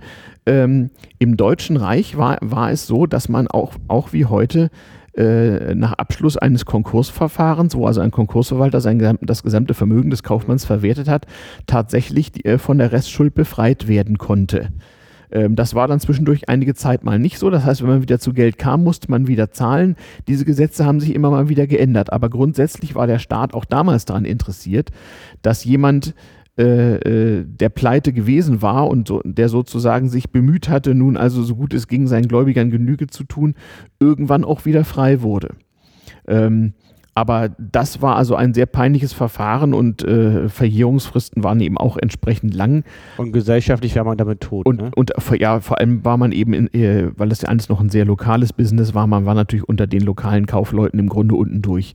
Also man konnte im Grunde die Stadt verlassen und musste irgendwo anders, wo ein keiner so richtig kannte, gucken, dass man meistens deutlich eine Liga tiefer irgendwie wieder anfing. Na, es gab ja kein Internet, da geht, da geht sowas. Es gab kein Internet, es gab keine Personalausweise, es gab äh, kaum Reisepässe, das war mehr was für Seeleute oder so und die hatten auch kein Bild. Wenn man dann in Stuttgart sich praktisch einen schlechten Ruf hat und mal nach Königsberg fährt, ist ja dann Ja, schön weit auseinander. Das, kon das konnte schon mal in gut Ostpreußen, gehen. Ja, in ja, Provinz, genau. Genau, so wie Studenten auch, nicht? Die zu viel Schulden angehäuft hatten in einer Hochschulstadt, die gingen dann halt mal in eine andere, wo sie dann wieder Kredit hatten. Das konnte durchaus mal passieren. Also das war eben alles noch nicht so fest geregelt, aber von, von, vom Grundsatz her äh, eigentlich so ähnlich wie heute. Ja, ähm, wie gesagt, auch bargeldloser Zahlungsverkehr, den gab es unter Kaufleuten eben schon in ganz geringem Umfang. Auch Auslandsüberweisungen und so mussten natürlich irgendwie möglich sein. Es gab ja auch damals schon einen internationalen Aktienhandel und Börsen, nicht nur für Aktien, sondern auch für äh, festverzinsliche Wertpapiere, Schuldverschreibungen auch von Staaten, äh, vor allem aber auch Warenbörsen. Nicht? Also äh, natürlich waren Dinge, die weltweit äh, gefragt und handelbar waren, äh, egal ob das äh, äh, lebendige Tiere oder Getreide oder so war, das war natürlich äh, Gegenstand von internationalem Börsenhandel, keine Frage. Ich habe zu Hause also Eisenbahnaktien von vor dem Krieg, so. Ja. Das sind riesige A4, große. Am, amerikanische vielleicht? Oder? Deutsche. Deutsche, Irgendwelche Deutschen habe ich, habe ich mal zum Geburtstag geschenkt bekommen. okay, weil sie so schön aussehen. Ja, weil die so schön aussehen, genau. Mhm, mhm. Ich sage ja, Privatbahnen, das war das große Business so in der zweiten Mhm. Hälfte des 19. Jahrhunderts in Deutschland. Das waren so die Internetaktien des damaligen Jahrhunderts. Die meisten davon waren irgendwann nichts mehr wert und aus der Konkursmasse dieser pleite gegangenen Mini-Eisenbahnen haben die deutschen Bundesstaaten dann so ihre äh, äh, Landeseisenbahnen zusammengekauft und irgendwann wurde daraus mal die Deutsche Reichsbahn. Das dauerte aber noch geraume Weile. Also es gab auch zu Kaiserszeiten lange Zeit natürlich eine preußische und eine sächsische und eine bayerische Eisenbahn, ist ja klar. Da gab es nicht nur erste und zweite Klasse, sondern auch noch dritte und vierte Klasse. Wo kommen wir denn Ständige dahin? Ja, Ständegesellschaft. Natürlich, genau, Kann, kann ja nicht sein, dass der Pöbel im gleichen genau. Ähm, Wir, genau, wir machen noch mal, noch mal eine Sendung, noch mal eine Sendung über Eisenbahn. Ja, ja, erste, zweite, dritte Klasse im Fernzug und jeweils noch Raucher und Nichtraucher. Also, Wahnsinn. ja, ja. Aber das kann ja nicht effektiv sein, weil das muss man irgendwie auch auslasten, ne? Och, naja, was waren denn so die Alternativen, wenn du von Berlin nach Hamburg wolltest zu. Kaiserszeiten? Zweifelsfall musst du in die falsche Hm. Klasse nehmen, wenn sie noch frei ist und deine voll ist. Ja, und äh, meine Stadt Eisenbahn, hm, laufen, reiten, Ja, das stimmt. hm, Fliegen? Ja, Ja, äh. Ich, ja. ich merke es gerade, ja. Ja, ja, genau. Ne? War doch eigentlich. äh, Aber wir machen auch, auch noch mindestens eine Folge zur Eisenbahn, keine Mhm. Angst. Ein Riesenthema und da müssen wir wahrscheinlich mal, keine Ahnung, Leute einladen, die so Bahnfans sind irgendwie. Bahn ist ja nochmal so ein besonderes Thema. Mhm. Ja, äh, zum Thema Geld ähm, und Börse und sowas alles. Äh, gab es alles schon, war aber eben technisch auf einem wesentlich geringeren Level. Mm, So ein Bankensystem hat sich eben rausgebildet. Ich habe schon von Genossenschaftsbanken, also heute Volks- und Raiffeisenbanken und Sparkassen erzählt. Es gab natürlich Geschäftsbanken, private und äh, äh, auch staatliche und halbstaatliche, die für die Wirtschaftsunternehmen Bankdienstleistungen anboten. Kredit war für den Normalbürger schwer zu kriegen. Es gab halt den Pfandleiher immer schon, nicht, wo man gegen irgendetwas gegen Pfand versetzen konnte. Aber äh, eigentlich war Kreditgewährung nur was für Gewerbetreibende. Also die, darum unter anderem haben ja die Bauern und die Handwerker ihre äh, Raiffeisen und Volksbanken gegründet, damit sie sich unter, untereinander Kredit geben konnten. Und darum haben die auch Spareinlagen angenommen von normalen Bürgern, von den Angestellten dieser Bauern und Handwerkern, damit der Geld war zum Weiterverleihen, weil die großen Banken waren an so kleinen Leuten überhaupt nicht interessiert. Der Herr Fabrikant, der konnte natürlich zur Dresdner Bank gehen und eine Million Reichsmark Kredit aufnehmen, was damals eine irrsinnige Menge Geld da war. Wenn der dann Gebäude und Maschinen und so weiter hatte, Wenn der Herr Krupp das macht, dann. Richtig, dann war das, der, der konnte wahrscheinlich eine- eine Bank gründen zur Not. Das dürfte kein Problem gewesen sein. Nur mal so als Beispiel, wir, wir wollen ja auch versuchen, so ein bisschen Storytelling zu machen und eine halbe Stunde Zeit haben wir ja auch noch. Also eine der frühesten Kindheitserinnerungen meines älteren Opas ist, der stammte aus Niederschlesien, also aus dem heutigen Polen, nicht weit weg von ja, Cottbus heute. Ähm, und äh, der hatte einen, einen von vielen Onkels, äh, und dieser Onkel war Gutsverwalter, also auch damals war schon so in größeren Bauernhöfen, da brauchte man ein bisschen ökonomischen, kaufmännischen Sachverstand. Und da gab es also richtig professionelle Verwalter, die man also als Landbesitzer anstellen konnte. Und da musste man nicht unbedingt großer adliger Gutsbesitzer sein, auch größere Bauern hatten sowas. Und das waren sozusagen die Manager. Und so einer war sein Onkel. Und der nahm ihn dann mal mit, von wegen große, weite Welt. Und sie fuhren mit der Eisenbahn also von dort aus mit zweimal Umsteigen nach Berlin. Ähm, Eisenbahn war damals gar nicht so langsam. Also äh, damalige Fahrpläne kann man mal gucken. Das dauerte alles halbe, dreiviertel Stunde länger als heute. Aber äh, Wahnsinn, ja. Was die mit, mit der damaligen Technik ohne, ohne Elektrizität und nur mit Dampf und Kohlen hingekriegt haben, ist höchst erstaunlich. Ich würde gerne mal wissen, wie pünktlich die waren. Naja, also die, ähm, äh, ja, ja, äh, politisch unkorrekt ist, hier, meine Großeltern sagten immer, ja, bis 45 waren die Züge pünktlich. Naja, ich glaube, da ver verklärt auch eine Menge Erinnerungen. Deswegen würde ich es echt gerne mal wissen. Ich meine, es ist mhm. heute schwer jetzt rauszufinden, wie viele Züge pünktlich sind oder nicht. Die ja. Bahn hat ja gerne ihre eigenen Zahlen. Mhm. Ja, ja, aber das war damals auf jeden Fall auch eine hochwichtige Sache. Aber natürlich war das lange Zeit gar nicht so minutengenau, sondern auf Viertelstunden genau. Also Fahrpläne waren, der Zug geht um fünf und eine Viertelstunde nachmittags. Mhm. Also genauer war es dann halt nicht. Übrigens, das ist einer der Gründe, warum man überhaupt mal deutschlandweit eine einheitliche Zeit einführte. Das war bis dahin nämlich keineswegs so. Wenn du von Hannover nach Magdeburg gefahren bist, musstest du erstmal deine Uhr umstellen, weil du sozusagen in einer anderen Zeitzone warst. äh, erst die Eisenbahn äh, machte deutlich, was, was, was für ein Mistsystem das ist und äh, dann hat man mal eine einheitliche Zeit eingeführt. Und Telegrafie brauchte sowas auch. Wir machen noch eine Folge über Telegrafie, keine Angst. Naja, also man fuhr mit der Eisenbahn nach Berlin und zwar ähm, ging es also darum, um Erntevorbereitungen zu treffen. Das war so irgendwann im Sommer und man wusste, naja, die Ernte wird wohl so ganz gut, Kartoffeln und Korn und so weiter. Und dann ging der Onkel mit meinem Opa an der Hand erstmal äh, äh, zunächst mal tatsächlich zur Börse, in dem Fall also zur Warenbörse. Und da wurde, wurde dem, äh, dem staunenden kleinen Jungen erstmal erklärt, das gemacht, was wir heute ein Termingeschäft nennen. Das heißt, da wurde ein Geschäft gemacht auf Dinge, die erst später zu liefern und zu bezahlen sind. Da hat der Onkel nämlich die halbe Ernte im Voraus sozusagen verkauft und hat gesagt, hört mal, ich liefere euch im Oktober so und so viel Weizen und so und so viele Tonnen Kartoffeln. Wie viel Geld kriege ich dafür heute? Und hat ein entsprechendes Börsengeschäft abgeschlossen und bekam eine entsprechende Quittung. Damit ging man zu einer Bank und ließ sich eine riesige Menge Geld in riesengroßen 1000 Mark Scheinen auszahlen. Und mit dieser Menge an 1000 Markscheinen gingen die beiden dann schön zu Fuß in Berlin zur Reichsbahndirektion, beziehungsweise damals war es, glaube ich, noch die preußische Eisenbahn. Das müsste man mal nachgucken. Das, mü das muss so um 1900 gewesen sein, als mein Opa so um die zehn Jahre alt war. Und ähm, äh, also mein Opa sagt, er hätte noch nie so unglaublich viel Geld gesehen und dann musste der Onkel diese Riesenmenge Geld bei der Eisenbahn bezahlen, um nämlich Güterzüge zu bestellen. Also um Züge zu bestellen, die dann ein paar Monate später da vom Land irgendwo in Schlesien diese riesigen Mengen an, an Kartoffeln und so weiter, also äh, in die Stadt und so weiter Verschiffung an die Küste nach Stettin und wohin auch immer transportierten. Und das war alles mit persönlichem Rumreisen und persönlichem Bewegen von großen Mengen Bargeld und immerhin doch recht wichtigen Verträgen äh, in, in, einem riesengroßen Volumen verbunden. Allein nicht Verantwortung. Ich hätte ja. Angst, mit so viel Bargeld rumzulaufen. Ja. Wenn ich heute schon mit 500 Euro Bargeld ja, gut, rumlaufe, fühle ich mich schon irgendwie unwohl. Ja, das, also das, war, das, das war damals nicht so. Große Mengen Bargeld wurden in der Öffentlichkeit ganz normal hantiert und äh, so. Das war kein Problem. Diebstahl, Raub, Dieb, Diebstahl, Raub und so kam da kaum vor. A, die soziale Kontrolle war sehr hoch, du wurdest fast immer erwischt. Zweitens stand auf sowas auf jeden Fall der Tod. Mhm. Nichts anderes, da war nichts mit so und so viel Jährchen oder so. Also für einen Raub in, in, in einer gewaltigen Höhe wurde man buchstäblich einen Kopf kürzer gemacht, beziehungsweise ganz einfach aufgehängt. Oder äh, in Preußen kam man unter die Guillotine damals. Ähm, also das ging damals ganz schnell. Ähm, und das war spektakulär. Sowas stand also im ganzen Land in den Zeitungen, wenn das mal vorkam. Also relativ, äh, relativ selten, natürlich kam das vor, aber Raub war mehr so was, was, was ich, was ein besoffener Seemann haut dem anderen im Dunkeln einen über die Rübe und äh, nimmt ihm seine Heuer ab oder das heißt, sowas. wenn ich ein, ein Sitz, sitzsamer gut gekleideter Mann im Frack, der dann mit 500 Mark oder 1000 mhm. Mark umläuft, braucht keine Angst zu haben. Das war zumindest ganz normal. Man wurde nicht irgendwie komisch angeguckt, habe ich so. den Eindruck. Ähm, aber natürlich haben Leute große Augen gemacht, wenn sie mal so einen 100-Mark-Schein so irgendwo sahen, weil den sah man ja normalerweise nie. Das war ja eine irrsinnige Menge Geld, wie mhm. gesagt. Äh, und im Alltag bezahlte man eben mit ein paar Münzen. Und in der Tat, nachdem man so viel Geld bewegt hat und noch ein bisschen was über war, haben sie sich dann auch äh, den, ganzen Tag in Berlin mal so richtig gut gehen lassen. Also Eis essen gehen war ja damals eine tolle Sache, anno 1900. Da war es mit dem Eis ja noch so eine Sache. Ne? Äh, Kältemaschine war zwar schon erfunden, aber naja.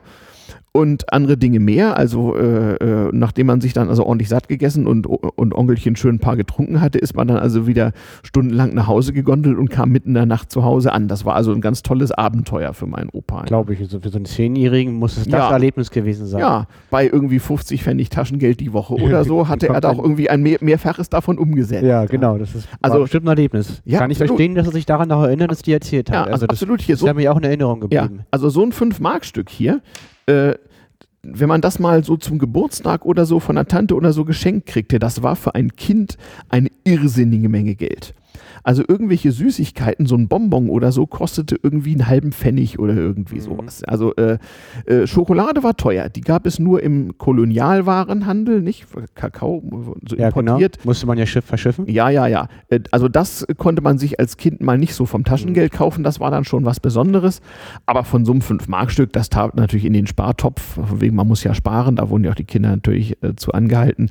Ähm, das war schon was. Und wie, wie gesagt, also ähm, Tages, zumindest ja, Tageslohn eines, eines Facharbeiters war das, ne? Also äh, gar nicht so, gar nicht so schlecht. Und äh, ähm, da hat ja wahrscheinlich auch jeder irgendwie einen Sparstrumpf zu Hause gehabt, richtig? Ja. Sehr wahrscheinlich. Ja. Und wo die gespart haben, für ja. Möbel oder. Richtig, genau. Wenn man es eben nicht um 1900 war es dann schon so, da gab es alle möglichen Sorten von Sparvereinen. Äh, äh, also sowas wie Genossenschaftsbanken oder auch Arbeiterwohnungsverein oder sonst irgendwas. Also es gab verschiedene Möglichkeiten, wie man auch als kleiner Mann sein Geld irgendwo einzahlen konnte, dass man das zumindest nicht zu Hause hat, hat rumliegen mhm. lassen müssen. Ähm, aber ich finde es irre, also die, diese 5 Mark Münze, die Erinnerst du dich noch früher in den, in den Kneipen, wo wieder so Sparkästen hingen? Weißt du das noch? Das gab es sogar in der DDR noch. Aber also auch im Westen. kenne ich nicht, wenn ich ehrlich das bin. Das waren so große Metallkästen mit so nummerierten kleinen Fächern, so 100 Stück mit so einem Schlitz. Und da konnte man in der Kneipe so Geld reintun und da stand dann also äh, als Nachname irgendwie Schulze. Und dann wusste man, Schulz, das ist Schulzes äh, äh, Fach. Und dann gab es einen Kassenwart vom Sparverein, der in der Kneipe tagte und natürlich auch ordentlich soff. Und einmal im Monat wurde da aufgemacht und dann wurde dieses Geld entweder aus Sparbuch eingezahlt zum Teil oder es wurde damit irgendeine Veranstaltung finanziert oder es wurde ganz einfach versoffen. Aber da haben die Idee. Leute also beim Trinken in der Kneipe immer noch mal eine Mark reingesteckt. Das war der Sparverein. Ähm, und ich kann mich noch erinnern, als ich eingeschult wurde, erste Klasse, so anno 1969 oder 70, so um den Dreh, ich glaube Januar 70, da kam noch ein würdiger Herr von der Landessparkasse bei uns vorbei und sollte uns also das Sparen beibringen. Da kriegten wir also alle äh, sozusagen zwangsweise von der staatlichen Landessparkasse in, Braunschweig äh, ein Sparbuch ausgestellt, so ein Kindersparbuch, und das war so eine Pappfaltkarte. Mhm und mussten dann jede Woche unser gespartes Taschengeld da vorzählen, vorne am Lehrerpult und bekamen dann so Marken in unsere Heftchen geklebt. Das waren so unsere Sparmarken. Und wenn das Heft voll war, dann konnte man das also eintauschen gegen eine gewisse Menge Bargeld, die dann also zu Hause abzugeben war oder aber eben auf Sparbuch geschrieben wurde.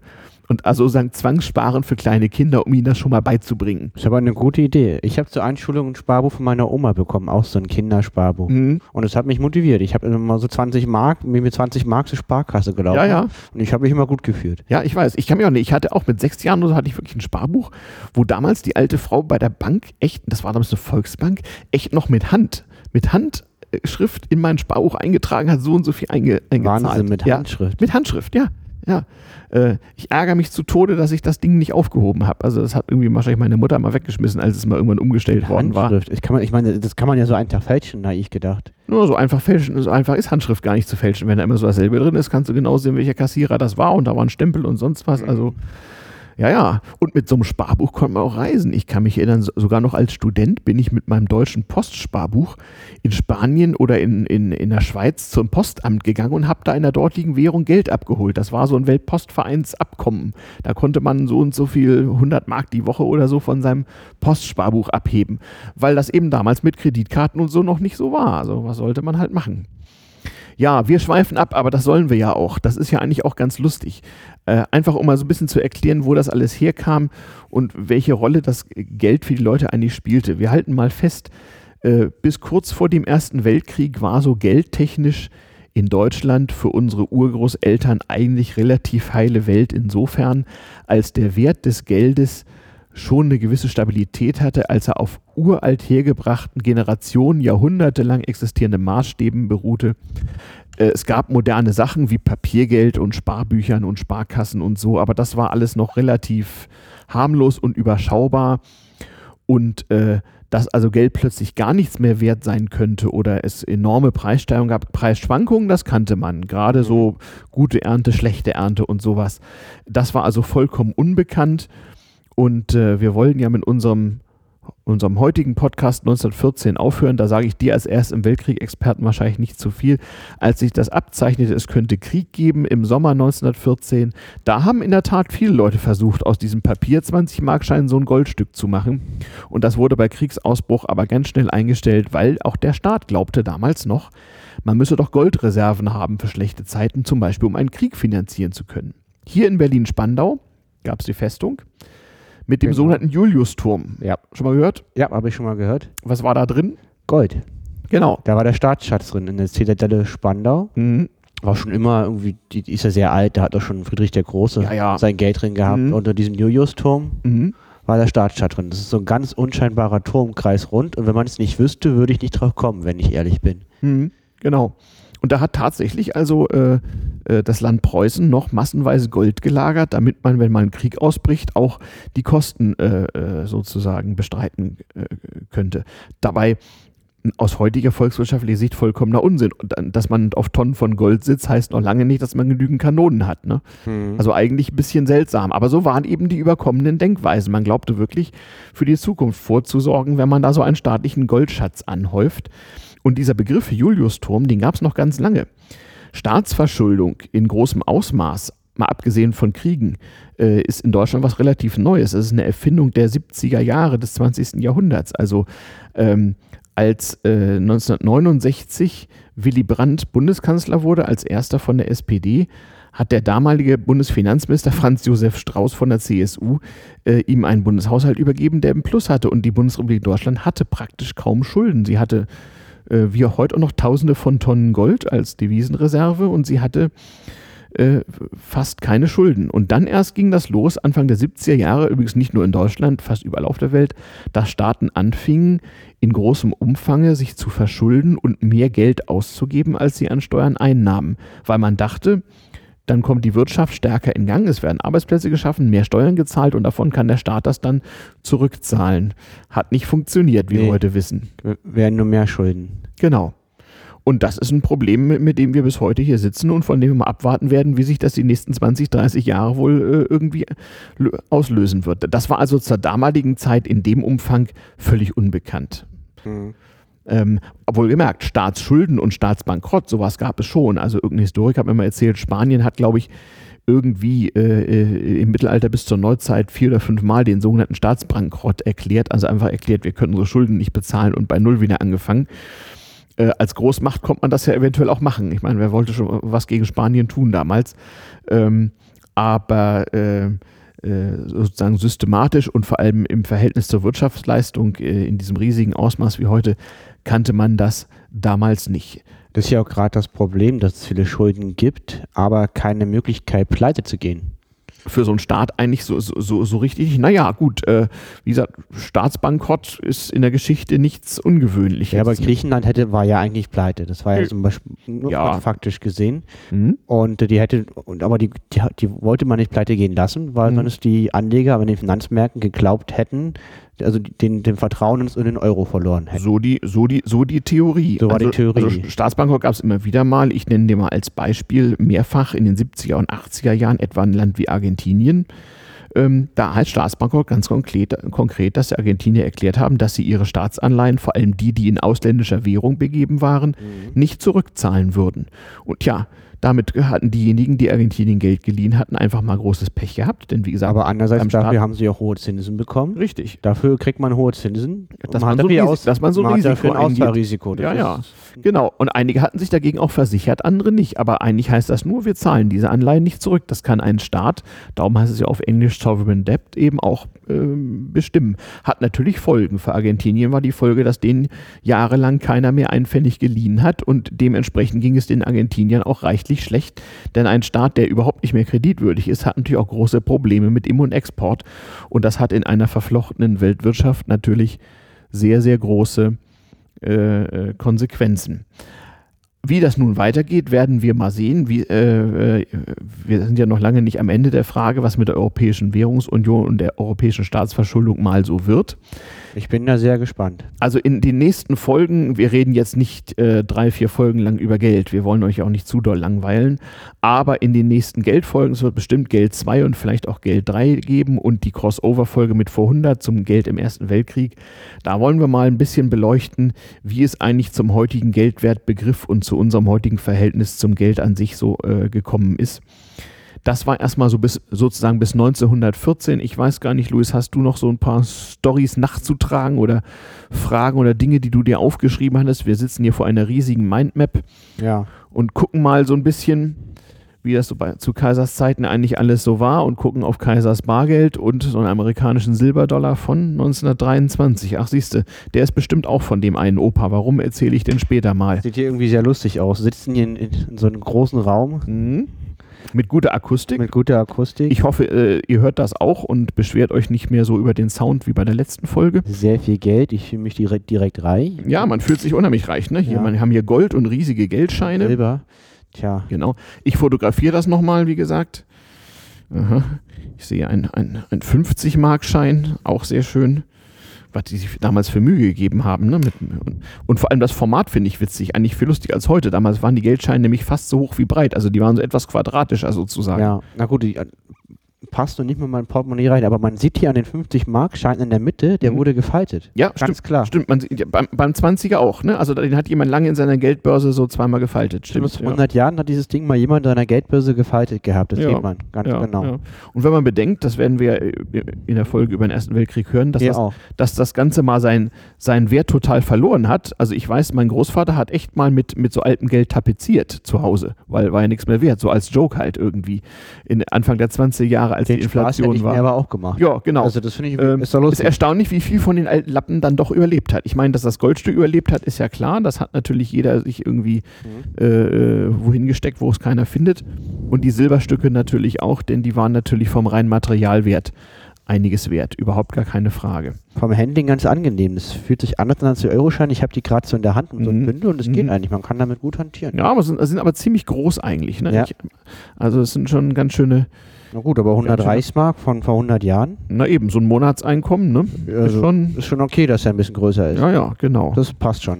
Mhm. Mhm. 5 Markschein sehe ich hier auch noch, den gucke ich mir auch noch mal an. Ja, genau. Eigentlich war das ja ein Geldstück, ein 5-Markschein. Der, der, wenn du übrigens mal guckst, der ist gar nicht von der Reichsbank ausgegeben, sondern von der Reichsschuldenverwaltung. Also es gab auch damals durchaus verschiedene Stellen, die Geld ausgeben können. Das ist nämlich keineswegs gesagt, dass in einem Land es nur eine Stelle gibt, die Geld ausgibt. Nicht? Das da ist ein, was steht da drauf? Reichskassenschein, genau. Reichskassenschein, Gesetz vom 30. April 1864, Mhm. 5 Mark Mhm. aus Berlin. Steht bestimmt auch noch irgendwo drauf, dass man den irgendwie eintauschen kann. Guck mal, ob du das irgendwo findest. Ähm, wer Reichskassenscheine nachmacht oder verfälscht oder nachgemachte oder ver verfälschte sich verschafft und im Verkehr bringt, wird mit Zuchthaus nicht unter zwei Jahren bestraft. Den Spruch gab es auch noch auf den D-Mark-Scheinen später. Also der, ist sozusagen universell, äh, dass Geldfälschung bestraft Mhm. würde. Aber ich sehe im Moment auch gar nicht. Also konnte damals jeder Geld ausgeben? Nein, nein, nein, auf, auf gar keinen Fall. Also das war natürlich gesetzlich bestimmt, wer, wer das durfte. Ich gucke hier nur gerade, auf dem 100-Markschein steht noch drauf, 100 Mark zahlt die Reichsbank Hauptkasse in Berlin ohne Legitimationsprüfung dem Einlieferer dieser Banknote. Das heißt nämlich, für die Banknote kriegte man hier, kriegte man Gold, Geld. Gold und Silber. Ja? Gold, ja. Genau. Ja? Also äh, das war eben der Witz, dass das Papiergeld sozusagen eigenständiges Bargeld ist. Das war bis Anfang des 20. Jahrhunderts äh, überhaupt nicht im Bewusstsein der Menschen verankert, sondern Geld war nur das Metall. Und das Papier war sozusagen nur ein Anrechtsschein auf solches Metall. ja. Also es war eine völlig andere Denkweise und auch darum hat sich das ganze Bargeldwesen so erhalten und namentlich die Angelsachsen und die Kreditkartenfirmen, so die, die fluchen ja heute noch, aber auch zu meiner Lehr- und äh, berufstätigen Beginnzeit so in der Bank, ähm, darüber, was für ein furchtbares Bargeldland Deutschland ja sei. Hier könne man ja nirgendwo mit Kreditkarte zahlen und alle würden alles bar zahlen, das sei ja alles so furchtbar. In Deutschland hat sich das halt, wie so manche andere Dinge auch, recht lange erhalten, aber Ist ja immer noch so im Verhältnis Ja. zu Amerika oder Großbritannien. Ja, Ist das noch ganz anders in Deutschland? ja. Naja, wobei die Briten auch noch recht lange ihre Rechnungen in Bar bezahlt haben oder, oder Schecks dafür rausgegeben haben oder so. Also da hat jedes Land so seine Okay. kulturellen Eigenheiten und diese silbernen Dollars hier, die gibt es übrigens im Grunde auch heute noch. Ich weiß gar nicht, ob ich irgendwo ein, hier, guck mal, hier ist ein moderner von 2013, also zu Obama-Zeiten sieht er so aus. Dann ist er auch aus reinem Silber. Und das, und das, Das ist ein Dollar, aber natürlich kauft den keiner für einen Dollar, weil der ist ja, was, keine Ahnung, irgendwie 15, 16 Euro oder was so eine Unze Feinsilber heute wert ist. Das ist ein, eine Anlagemünze einfach. Ne? Also so, den kann man kaufen. kannst du kaufen, ja. aber dann zahle ich halt 15 Euro. Ja, Also, 15, 18, keine Ahnung, wie der Silberkurs gerade ist, genau. Mhm. Und das ist ein Silberdollar, so ein Peace-Dollar von 1923, etwas Mhm. kleiner. Äh, nicht ganz 100% Silber, aber sicherlich zu 90%. Und damit haben Leute wirklich bezahlt. Also das war so das Gegen, Gegenstück so zu einem, Mhm. einem Dollar. Aber das ist trotzdem noch Zahlungsmittel offiziell, macht nur keiner, weil Macht nur keiner, genau. Während dieser hier, der ist bestimmt aus dem Bestand meines Opas. Der ist geprägt 1923 Mhm. und ich weiß, dass mein Opa damals wegen seiner Auslandsreisen Devisen hatte und das war ja die höchste Inflationszeit in Deutschland. 1923 haben wir hier ja mit Milliarden und Billionen bezahlt. Wir werden noch drauf kommen. Und ich denke, dieser Silberdollar, das war so wirklich mit der Notgroschen von Opa. Für diesen Dollar hier hast du eine total überdimensionale Menge an Papiermark gekriegt und konntest dir richtig viel davon kaufen. Konntest du wahrscheinlich, wenn es hart auf hart kam, einen Monat dich ernähren von. Nein, das, das würde, wäre jetzt übertrieben. Aber ich denke, Okay. zur Hochzeitinflation waren das mehrere Billionen Papiermark. Also da konnte man mit Sicherheit mal sehr, sehr gut von essen gehen mit einem Zip und Zap. Okay. Ähm, darum waren die Leute, die ausländische Devisen oder Gold und Silber besaßen, natürlich eindeutig im Vorteil, als die, äh, die Mhm. Währung mal sehr an Wert verlor. Aber dazu kommen wir ja noch. Also bis 1914, bis zum Ersten Weltkrieg, war das in Deutschland eine verhältnismäßig heile Welt. Äh, und das hat die Einstellung unserer Eltern und Großeltern zum Geld noch lange geprägt. Diese lange Zeit, diese lange Friedenszeit vor 1914 mit dem stabilen Geld, mit der Bargeldorientierung, relativ stabilen Preisen, steigendem Wohlstand, aber auch die Erfahrung, wie es ist, wenn das Geld plötzlich nicht mehr so viel wert ist durch den Ersten Weltkrieg ähm, und die Angst davor, dass das wieder passieren könne. Das hat also die Psychologie der Deutschen im Verhältnis zu ihrem Geld sehr stark geprägt und äh, was das für uns heute bedeutet, das werden wir dann in der nächsten Geldfolge mal ein bisschen näher beleuchten. Aber bevor wir die nächste reguläre machen, machen wir zusammen mit dem Vor 100 Podcast eine Folge zum Geld im Ersten Weltkrieg. Also seid gespannt. Ja, genau. Ähm, wir werden das in ein paar Tagen veröffentlichen. Ich werde mal ein paar Fotos von den Münzen und Scheinen mit hochladen. Äh, Wir werden alles verlinken. wir werden alles verlinken und vertwittern, genau. Na, wie gesagt, mit Links haben wir eine etwas andere Philosophie, hat sich noch nicht ganz durchgesetzt. Also verlinkt direkt äh, im üblichen Sinne wird bei uns nichts. Wir geben nur Suchbegriffe, die sozusagen auch in ein paar Jahren noch funktionieren, denn das ist ja hier ein langfristiges Projekt. Stimmt. Die, die Ja. Links, ja, ja, die Links sind ja regelmäßig, ändert sich, dann wird Genau. Ne, das, der das, Server gewechselt und dann. Genau. Das ist ein bisschen schwierig, aber ich denke mal, Tim Prittlaff sagt ja immer, Podcast werden auch in 500 Jahren nachgehört. Ob dieser, das weiß ich nicht genau. Aber wir wollen ja einfach mal hier ein paar Dinge festhalten. Man kann sich seine Ziele schon mal hochhängen. Genau, ja, ja, genau so ist es. Rechnen also weiterhin damit so ungefähr einmal im Monat, vielleicht auch alle drei Wochen, mal sehen, wie wir es schaffen, gibt es eine Folge. Ähm, Ja, in der nächsten Folge bin ich wahrscheinlich in Asien, wenn wir die aufnehmen. ja, genau. Moderne Technik dient dem Menschen. Das werden wir also in der Tradition anderer Podcasts auch mal machen. Ja. Du bist in Asien und Steffen und ich sind hier und dann werden wir mal über Skype und diverse moderne Technik einen hoffentlich trotzdem qualitativ hochwertigen Podcast aufnehmen. Thema wird noch nicht verraten, aber wird bestimmt sehr lustig. Und äh, dann würde ich sagen, für heute sind wir erstmal durch, oder wie siehst du das? Sehe ich genauso. Heute war durch. Ja, was haben wir denn jetzt eigentlich hier? Eine Stunde 18, naja, Mensch, das ist ja auch Genau. vielleicht langsam mal Zeit. Dann wollen wir mal unser, unser Klimpergeld hier zusammensammeln und- unsere ganze Technik Ich einsammeln. fühle mich so reich. Du fühlst dich so reich mit Ja, ja. vielen Geld, ne? Guck Ja. mal, wie sich das anhört. das hier. ist Wahnsinn. Ja, das ist doch so schwer. Das ist ja, si- silbern, Ja. silbern hell klingt die Ja. Heuer. Ja, ja, Also hier sind zwei glückliche Menschen, genau, mit, die haben Dollarzeichen vor den Augen und in den Händen. genau, genau. genau Alles schön. Alles schön, Alles genau so ist es. So schön kann das mit dem Geld sein. Okay, liebe Leute, vielen, vielen Dank für heute und bis zum nächsten Mal. Ciao. Tschüss.